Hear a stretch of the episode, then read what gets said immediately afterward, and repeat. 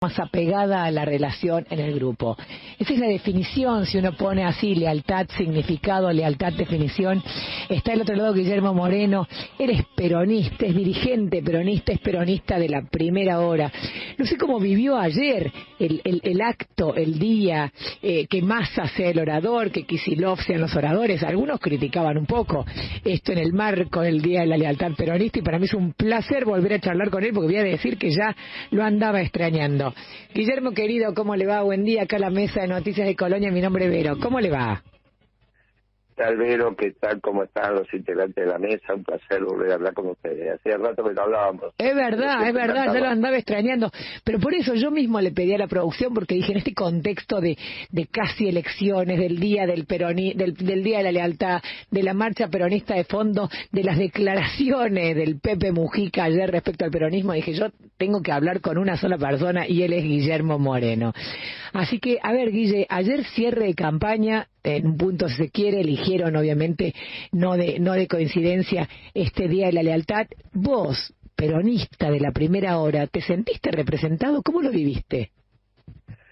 No, bueno, yo no, no estuve en ese, en ese acto, tuvimos una, una jornada de, debate, de charla en, San Martín con algunos centenares de compañeros y, y ahí estuvimos este, dando nuestro mensaje y, lo que está aconteciendo en el mundo y por qué es necesario mucho más peronismo, no solo para la Argentina, sino para los pueblos del mundo.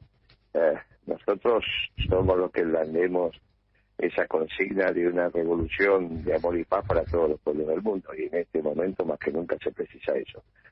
En, en Arsenal sí escuché algún que otro discurso, alguna exposición, bueno, este, veremos lo que acontece, lo que acontece el domingo. Vos ya sabes mi opinión sobre las características de este gobierno, la venimos hablando desde hace muchísimo tiempo. A ver, yo la sé, pero la gente, como diría Mirta Legrand, se renueva, el público se renueva, Guille. Estamos casi, estamos casi, sí, me la dejaste picando, estamos casi a tres días de las elecciones, cuatro días ya para ir a cuenta más o menos, pero eh, es una elección de tercios, se había dicho Cristina hace un momento, en las primarias salió una fuerza disruptiva, algunos dicen el voto bronca, el voto enojo, el voto hartazgo, otros dicen el voto antigrieta, ni River ni Boca, ni, ni peronistas, ni, ni chetos de Cambiemos decían por ahí, me decía otra una señora, vamos por mi ley. ¿Qué pensás vos? Este peronismo, este, este candidato a presidente que no sale de las arcas propias del peronismo, ¿representa el movimiento? Bueno, no lo representó tampoco este gobierno, ¿no? Claro.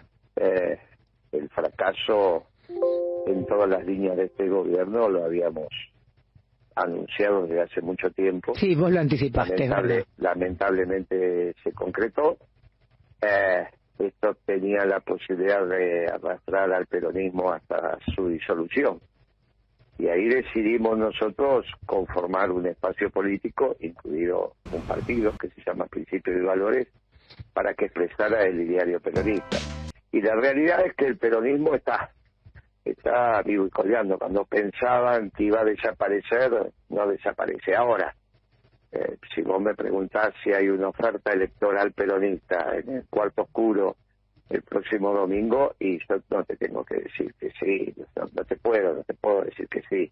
No está la doctrina, como no estuvo la doctrina ayer en los discursos.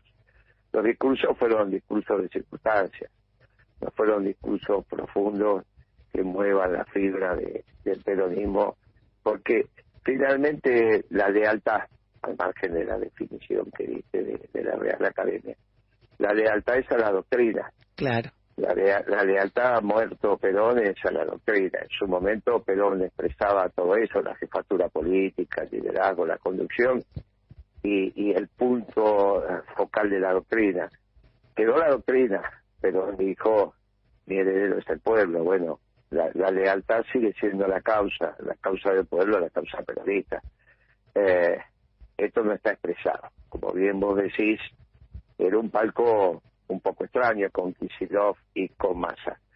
Eh, pero bueno, las circunstancias se fueron dando así y el resultado de las elecciones es está extremadamente abierto, eh, pero a mí me parece que hay un sesgo hacia un resultado muy similar al que pasó en las PASO eh, y que podría terminar con una con una elección en primer término, ¿no? Me parece que si se dan algunas circunstancias que por un lado sería satisfactorio porque termina con toda esta situación, como se dijo alguna vez, si las noticias tienen que ser malas, que sean rápidas, Claro.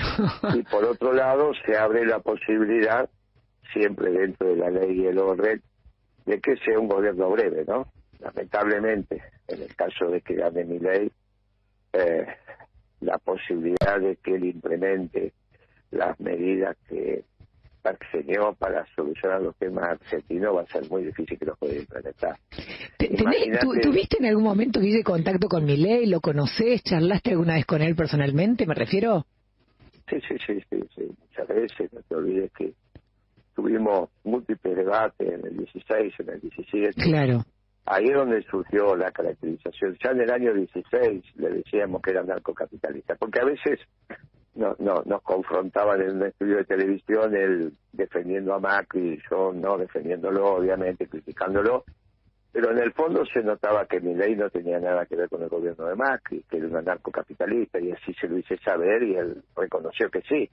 Desde aquel momento que se sabe que mi ley o se, o, o- o se- aquellos que tienen que ver con la disciplina saben con precisión que mi ley no tiene nada que ver con muchas caracterizaciones que le han hecho. Es una narcocapitalista. ¿Qué significa para que vos te ubiques? Es como algún anarquista que vos hablaste alguna vez, seguramente algún novio de tu hija, algún amigo, cuando Sí, eras claro. joven. Siempre tuviste un viernes a la noche, un sábado a la noche, un debate con algún anarquista. Es lo mismo, nada más que da la vida por la propiedad privada. Es una mezcla, por eso es anarco de anarquista capitalista. Eh, no tiene nada que ver con, el, con lo que está pasando, no tiene nada que ver con la Argentina, es un globalizador extremo con la, cuando la globalización se terminó. Y vos imaginate que la implementación de las medidas de mi ley en el límite implica que se terminen todos los bancos de capital nacional, todos los bancos públicos y la única banca que quedaría sería el offshore. Yo no lo veo a Brito o a Escasani permitiendo que eso pase, pero no al peronismo. A Jorge Brito, dueño del Banco Macro, ni a Escasani, dueño del Banco Galicia, Galicia, sí. no resistiendo más que una serie de bancos nacionales que hay, esos son los mínimos. Creo que cuando mi ley empiece a, a trabajar, los que van a reaccionar son la clase media, ¿está bien? Eh, Imagínate la cantidad de, de periodistas, no es tu caso, ¿eh? que viven de la pauta que van a dejar de tener pauta. Claro. Todos esos van a empezar a poner los gritos en el cielo. Hay que esperar la reacción de la clase media. Ahora, eso no significa que no lo van a votar, ¿eh? lo, lo van a votar y puede ganar. Eh, y el peronismo lo que tiene que hacer es reorganizarse para darle una respuesta a la sociedad argentina. No hay solución para la economía argentina sin la economía peronista. Y la economía peronista no está en las próximas elecciones, al menos en los tres candidatos con posibilidades. ¿no? Claro. Eh, ayer se habló mucho de la ausencia de Cristina. Eh, hubo algunos conflictos en la puerta y uno decía, bueno, lealtad. Eh, los chicos de la Cámpora se peleaban con los chicos del movimiento Evita por ver quién entraba primero, quién tenía una silla más cerca del palco no.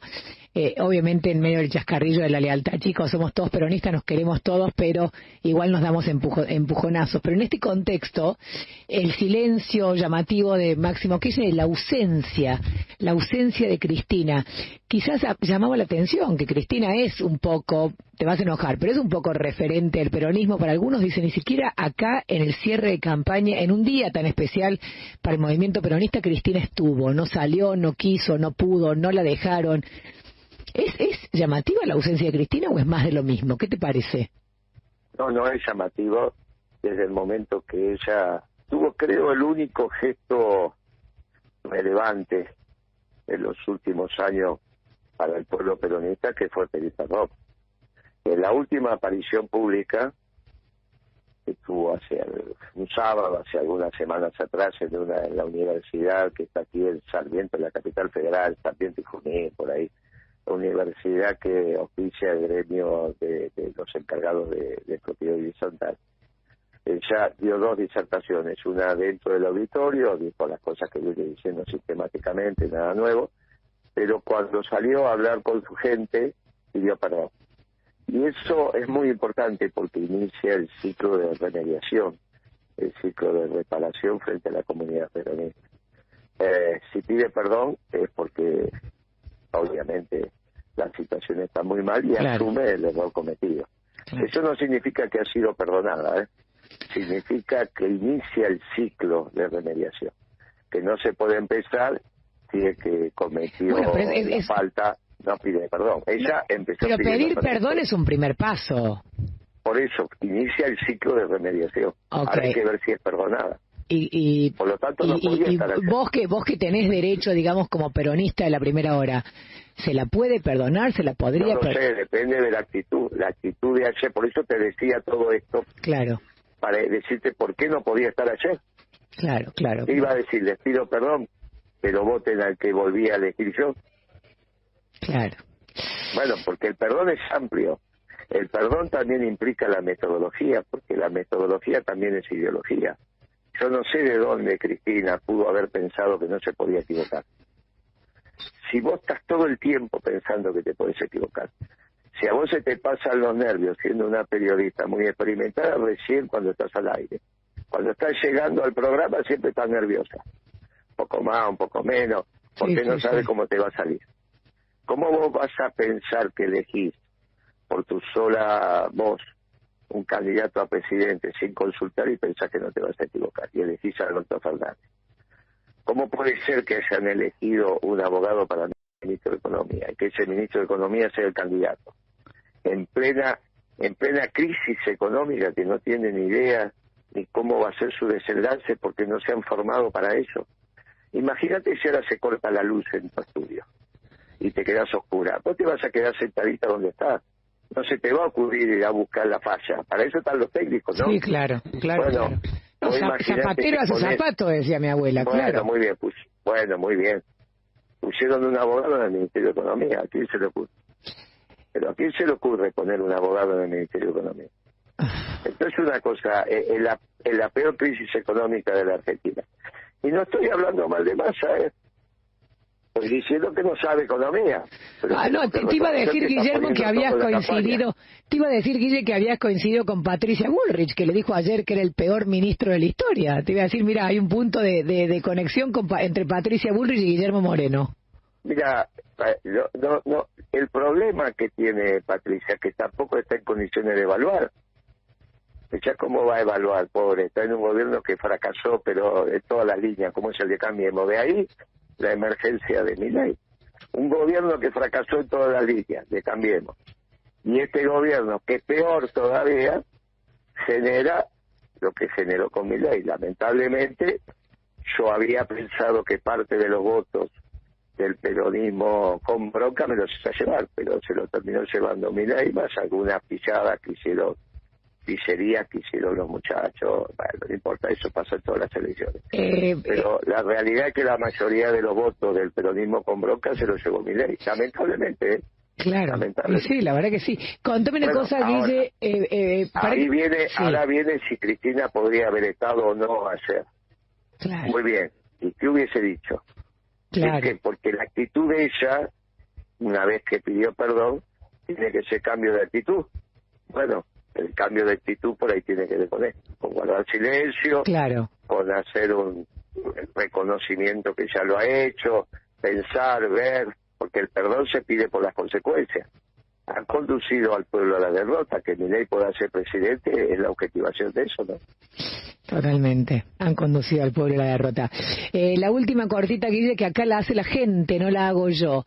Me gustaría saber a quién va a votar Guillermo Moreno, porque peronista, peronista, quizás nos queda Schiaretti y Randazo, nos dice un oyente. Porque ayer casualmente hablamos con Randazo y también nos decía un poco esto de que no se siente representado en este acto de la lealtad, ni en general eh, siendo un gobierno peronista con masa, ni mucho menos, ¿no? Eh, pero bueno, acá, para darle el gusto a este oyente, el voto no, se canta, pero bueno, eh, ¿sentís que Schiaretti quizás y Randazo en el universo de los cinco candidatos es quienes más se acercan al movimiento peronista?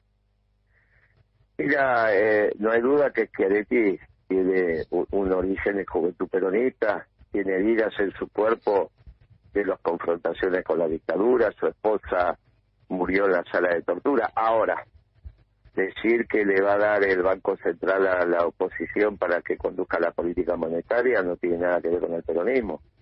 Pero nada que ver con el peronismo, es una cosa extraña. Yo tengo la sensación que, que no hablaron desde sus convicciones profundas, sino que o no estudiaron o se prepararon para hablar superficialidades. Mira, este, el voto lo voy a lo voy a justificar pero es una respuesta muy larga porque hay votos a intendentes, hay votos a concejales, hay votos a, gobernadores, hay votos a legisladores nacionales. Yo te diría, para ir respondiendo, y nos quedamos sin tiempo, si yo creo que el gobierno que viene va a ser un gobierno breve, la Asamblea Legislativa es muy importante. Por lo tanto, siempre es preferible tener alguien que se asemeje a tu pensamiento en la Asamblea Legislativa que alguien que no. Claro. Por lo tanto, me parece mi recomendación es que los diputados, los legisladores, eh, hay que votar lo que sea, lo que son más cercanos a tu esquema de pensamiento. Ahora, eh, el gobernador, presidente, es un voto extremadamente responsable porque vos te vas a hacer cargo de lo que va a pasar. Vos te vas a hacer cargo de lo que va a pasar. Y Massa dijo que quiere el mejor liberal para resolver el tema fiscal, como dijo en el debate, o no lo pensó y tiene que rectificarse, o, tiene un lío bárbaro en la cabeza, porque cada vez que un liberal, salvo el gobierno de Macri, se hizo cargo de la Secretaría de Hacienda fue con un, golpe de Estado. Porque no se puede aplicar una política liberal desde la Secretaría de Hacienda en un gobierno peronista porque los liberales lastiman al pueblo y el peronismo protege al pueblo.